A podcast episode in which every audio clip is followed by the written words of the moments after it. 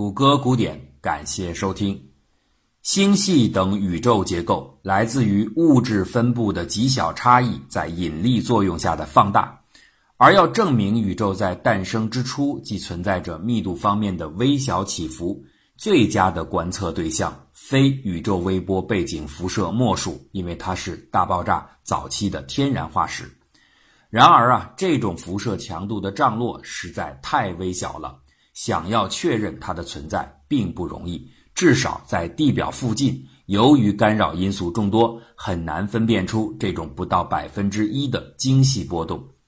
比如说，大气中的水分连续辐射也处在微波频段，它就足以压倒 CMB 的细小变化。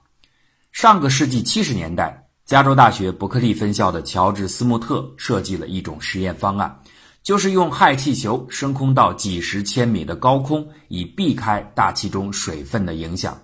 但接连几次的这样的气球实验均证明了这个方案几乎是不可行的。高空中的极低温度会引起脱胶，让探测器解体。低温下的仪器非常有可能出现故障，哎，即使能够勉强的正常工作，顶多也只可以支持几个小时而已，时间太短暂，无法保证数据的收集。而降落呢，才是最大的难题。气球与地面的猛烈撞击会把数据和记录装置完全的损坏。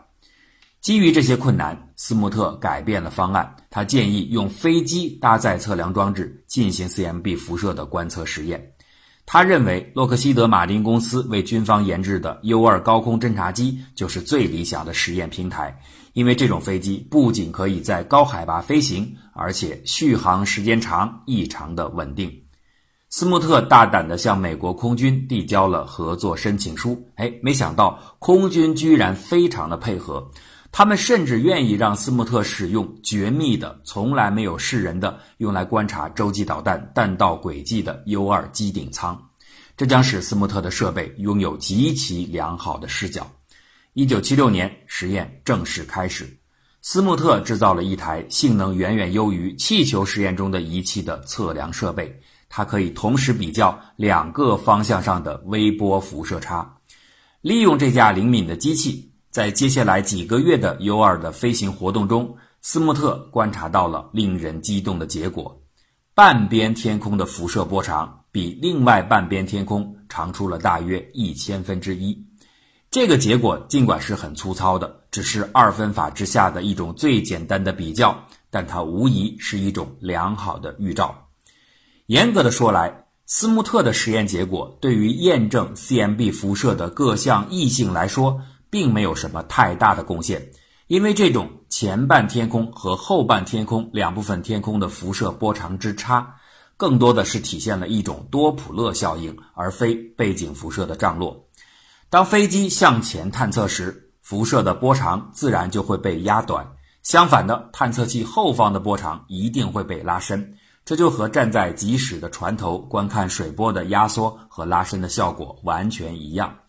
由于 CMB 辐射波是以整个宇宙为参照物而存在的，斯穆特观察到的这种波长差异就有了一个意外的副作用，就是可以用来计算地球所在的星系相对于整个宇宙的运动速度，这等同于多普勒测速仪的工作机制。一九七七年的十一月十四号的《纽约时报》公布了这个计算结果：银河系的整体运动速度超过了一百万英里每小时。如果除去了多普勒效应带来的波长改变，这种情况下再去比对斯穆特实验的数据，就会发现此时前后两个半边天空的波长几乎不再存在差异。由于斯穆特使用的实验设备已经达到了千分之一的灵敏度，这说明宇宙微波背景辐射的各项异性的差异幅度将小于一千分之一。这种精度水平下的波动。即使是在地球大气层的最边缘处，也同样会受到那残余的稀薄大气的影响。几乎所有的天文学家都逐渐意识到一个事实：真正要想解决观测问题，只有依靠进入太空的卫星，因为在太空深处不仅可以避开全部的大气因素，还可以获得持续稳定的观测时间。实际上，早在1974年。斯穆特本人就考虑过卫星平台。当时啊，NASA 曾经要求科学家们提出一些利用最新的探测者号卫星进行太空实验的方案。斯穆特呢就提交了关于星载 CMB 辐射探测器的建议。无独有偶，这次的方案收集过程中，加州帕萨迪纳喷气推进实验室的一个小组和一个叫做约翰马瑟的年仅二十八岁的 NASA 年轻的物理学家也提出了类似的方案。那三个方案呢？由于指向基本一致，所以就被并案处理。斯穆特本人在主导了 U-2 飞机实验的同时，也积极参与了星载设备的设计工作。最终的设计包括了三套独立的探测系统，每一套负责测量 CMB 的不同属性。第一套是漫射红外辐射装置，第二套是远红外绝对光度分光光度计，由方案提出者约翰马瑟负责。第三套呢是差分微波辐射计，由斯穆特本人负责。这套设备也是最直接和最主要的探测 CMB 辐射方向性差异的装置。整个实验被称作 “Kobe 计划”，意思是宇宙背景探测。那到了1982年，Kobe 计划终于等来了放行的绿灯，相关卫星确定开始建造。然而啊，就在四年之后。科比项目突然陷入到危机之中，因为在这一年的一九八六年发生了挑战者号航天飞机升空爆炸的悲剧，几乎所有的太空项目因此都被延宕。斯穆特后来回忆道：“我们所有人都惊呆了，我们为宇航员而痛心。这次悲剧是空前的，而且它对科比计划的影响也在渐渐显露出来。”所有飞行都被取消了，没人知道科比的升空会被推迟多久，也许将是好几年。实际上啊，斯穆特的这个预测还是乐观了。由于积压的太空任务实在太多，即使航天飞机能够恢复飞行，还是有许多项目将无法完成。在一九八六年的年底，NASA 正式宣布，科比计划被从发射列表当中划去了。已经耗尽了十年心血的科比团队自然不甘心就这样放弃，他们积极寻找着替代发射的方案。最有可能性的就是欧洲宇航局的阿里亚纳火箭。然而，NASA 并不愿意看到自己花费重金孵化的项目为别人做嫁衣，让欧洲对手白白的占有这份殊荣。一位科比小组的成员后来回忆说：“我们与法国人讨论了三次。”但是，当 NASA 总部发现之后，他们命令我们停止接触，并且威胁说，如果不停止的话，很难保证我们的人身安全。那连西欧的远亲都不能谈下去，就更不要指望俄国老毛子的帮助了。那为什么不考虑一下美国自己发射的火箭呢？这是因为啊，在当时的美国，火箭发射业务已经被航天飞机的发展大大压缩了，而近乎于停滞。比如说，美国麦道公司已经暂停了它的德尔塔火箭的生产线，仅有的几个备用火箭都是为了星球大战计划的武器测试所预留的标靶。不过呢，现在这个时候，科比团队已经是走投无路了，他们还是抱着一线希望找到了麦道。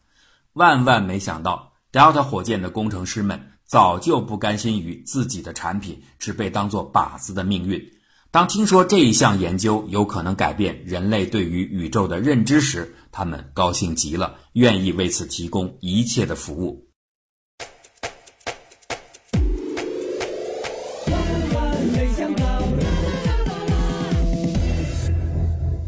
本集由韩国宇航局赞助播出。我们要去远方看看，还有什么是我们的思密达？但这个时候，一个巨大的技术障碍出现了。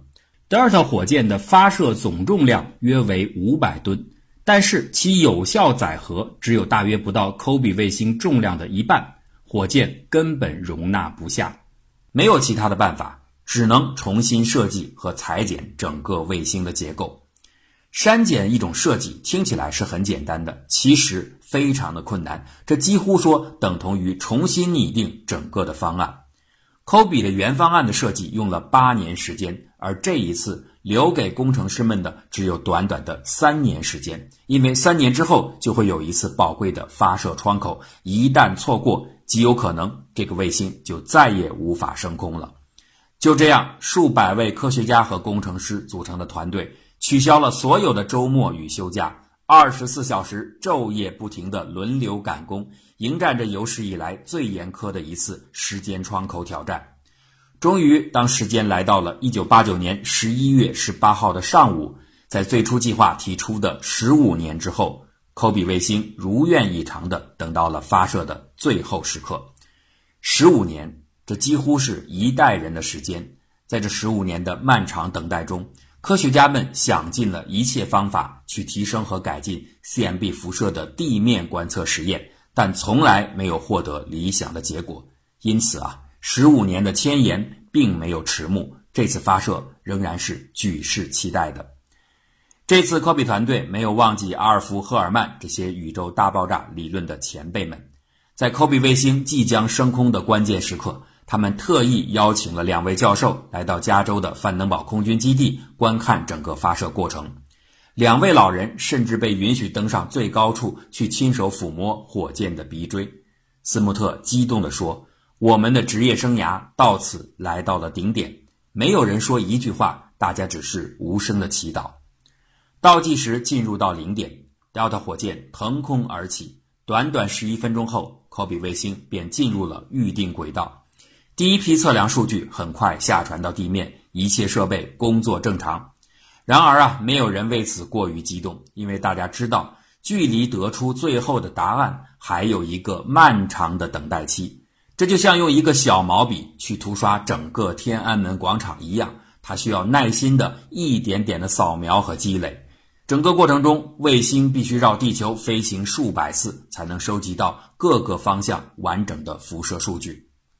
大约在五个月之后，到了一九九零年四月，探测器终于初步的完成了第一轮的全方位巡天观测。这是一个粗糙的结果，在三千分之一的误差水平下，没有看出任何的 CMB 辐射方向差异性的迹象。对此结果，人们并没有太过失望，因为这样的经历在大爆炸的研究史中已经出现过好几次了。所有的人都在耐心的等待。更灵敏的第二轮的观测数据，可是没有想到的是，在一万分之一的水平的第二轮巡天观测结束之后，探测器所绘制出来的似乎依然是一张平滑无比的分布图。用科普作家马库斯·乔恩的话来说，那是一种没有破绽的平坦。失望的情绪开始蔓延，平坦和光滑绝不是人们想要的。人们更希望看到的是大理石一样的美丽纹理图案，那代表着原初宇宙中光的起伏，也预示着密度的涨落和由此产生的恒星、行星以及一切的生命。就像卡尔萨根所说的：“如果你想吃苹果派，就得先创造宇宙。”可是啊，眼前这没有破绽的平坦正在击碎人们的信心。如果这就是真实的结果，那么，所有的大爆炸理论都将被重新书写。此时，天上的科比卫星仍然像涂刷天安门广场的小毛笔一样，在执着地扫掠着天穹，下传着数据。可是，越来越少的人有耐心去等待这个缓慢的绘图工程的最后结果了。谣言和各种说法开始四处传播，已经有人迫不及待地动手修正大爆炸理论关于星系合成的解释。就连严肃的《天空与望远镜》杂志也发出了题为《大爆炸是死是活》的文章。整个天文学界处在一种前所未见的焦虑与不安之中。此时啊，或许只有霍伊尔所在的稳恒宇宙理论阵营是唯一的兴奋者。他们很乐于见到一贯顺风顺水的大爆炸理论陷入到被观测打脸时的尴尬之中。在这种异样的氛围中。掌握着一线机密信息的科比团队并没有焦躁，他们没有说话，只是出于严谨的习惯。在他们看来啊，原先什么结构都没有画出来的那个小毛笔，现在似乎已经开始隐约的勾勒图案了。只不过整个过程的缓慢，让他们必须保持耐心与冷静。终于，随着整整一年的数据累积，到一九九一年的年底，经过七百万次的测量。一幅纹理状的分布图像，最后在一万分之一的水平下逐渐显现出来。CMB 辐射的峰值波长，尽管波动极其的微弱，但是百分之零点零零一的探测精度还是让它露出了踪迹。这个波动的幅度刚刚好，它恰好可以孕育出后续的星系、恒星、人类，还有苹果派。然而啊，CMB 辐射的方向性波动毕竟太过微小。科比团队在正式发表结果之前，还必须仔细地校对有关数据，以确认这些斑点不是来自于设备本身的误差或噪声。虽然一些科比团队中的成员耐不住性子，提前向外界透露了部分信息，但是作为主要负责人的斯穆特显示出了自己的冷静。为了鼓励团队成员审慎地面对数据分析工作，他甚至提出了一个奖励计划。谁能够找出分析过程中的某个瑕疵或错误，就可以获得一张去往世界任何地方的免费机票。作为一名长期参与宇宙微波背景辐射观测工作的经验丰富的科学家，斯穆特深知这个过程里边暗藏的种种不确定性。他对此曾经做出过一个生动的比喻：在一片嘈杂的噪声中。在无线电的啸叫声、海浪的涌动声、人喊狗叫之声和穿越沙丘的越野车的轰鸣之中，听到一声耳语，这就是眼前我们要做的工作。那有了这样的对困难的估计，他自然知道一切的检验都要慎重再慎重。终于，经过持续三个月的检查，科比团队一致确认，最后的结果是可靠的，是时候对外宣布这个划时代的信息了。一九九二年，《天体物理学》期刊上发表了这篇重量级的论文。在此前更早的四月二十三号，团队决定在华盛顿召开的美国物理协会年会上公开宣布这个重大发现。由于结果事关高度机密，本次年会的主办方对于斯穆特演讲的内容也是毫不知情，所以啊，大会之中只给他预留了标准的十二分钟发言时间，和其他的与会者完全一样。但是啊，真正重要的讲话从来不需要坐在会议室里边滔滔不绝的长篇大论，只要几分钟、几句话，也许就足够了。所有在场的物理学家足以明白斯穆特所发布的结果和那些花花绿绿的宇宙地图究竟意味着什么。而到了第二天，这个爆炸性的新闻更是占据了无数媒体的头条。在这儿啊，我们需要讲清楚一个新闻界犯下的不算是错误的错误。一般来说，报刊杂志的编辑们都特别喜欢在文字的旁边配上图像，因为比较清晰。科比团队的新闻没有辜负记者们的这种偏好，他们绘制的两幅有点像世界地图一样的宇宙微波背景辐射二维展开图，在第二天见报时就被清晰地附在了介绍文字的旁边。这两幅地图。一幅是宇宙微波背景辐射叠加了银河系内的恒星辐射之后的结果，在这幅图的中心是一片连续的高强度深色区域，配上外面的椭圆形外观，有点像中间夹着一层厚厚牛肉片的汉堡，所以呢，它被戏称为汉堡包。另一幅图是经过修正去除了银河系局部辐射后的宇宙微波背景辐射图。那许多记者在转述之中都声称，这第二幅经过修正的图就是宇宙最初的不均匀物质分布留下的印象。严格的说，这样的讲法是不正确的。这幅五彩斑斓的纹理并不纯粹是宇宙微波背景辐射带来的结果，在它里边也包含着大量的测量仪器本身制造的辐射。科学家们甚至无法断言出这幅图的彩色斑块中哪些是仪器的噪声，哪些来自于真正的宇宙微波背景辐射。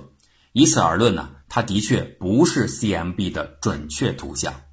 那么，为什么科比小组还声称它已经可以证实 CMB 的确存在着方向差异呢？这其实指的是一种复杂的统计验证手段给出的结论。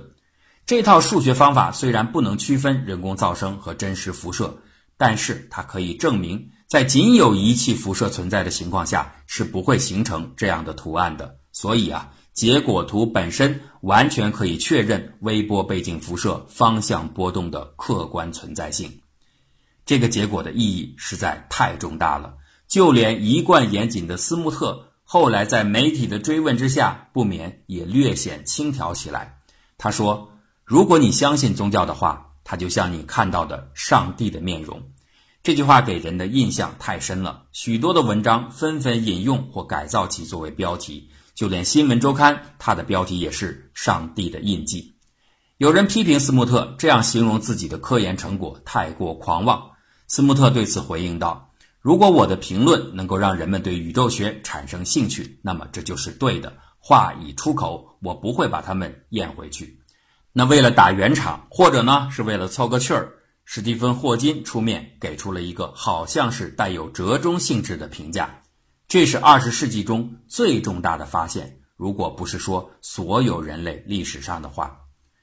评价是否过于溢美，这是见仁见智的问题。但是科比的太空之旅确实阶段性的补完了大爆炸理论当中最后的一块短板。从此之后，大爆炸理论就像爱丁顿所说的那样，从理论研讨会。搬到了科学陈列室。然而，在科学的发展历程中，尊崇的地位从来不是永久性的。任何理论永远处在进行时当中。从宇宙时空的平直性引出的阿兰古斯的暴胀假说，从星系外缘高速旋转的恒星的巨大离心力引出的暗物质概念，以及从宇宙的加速膨胀态势引出的暗能量。所有的这些新的未知，时刻在挑战着每一个爱思考的人。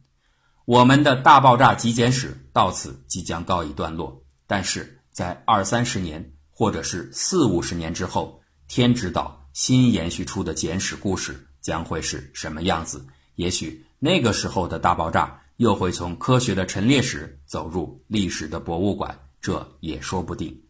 一切都像著名科学家。J.B.S. 霍尔丹在一九三七年写下的一段寄语：“我怀疑宇宙不仅比我们假设的要古怪，而且比我们所能假设的还要古怪。”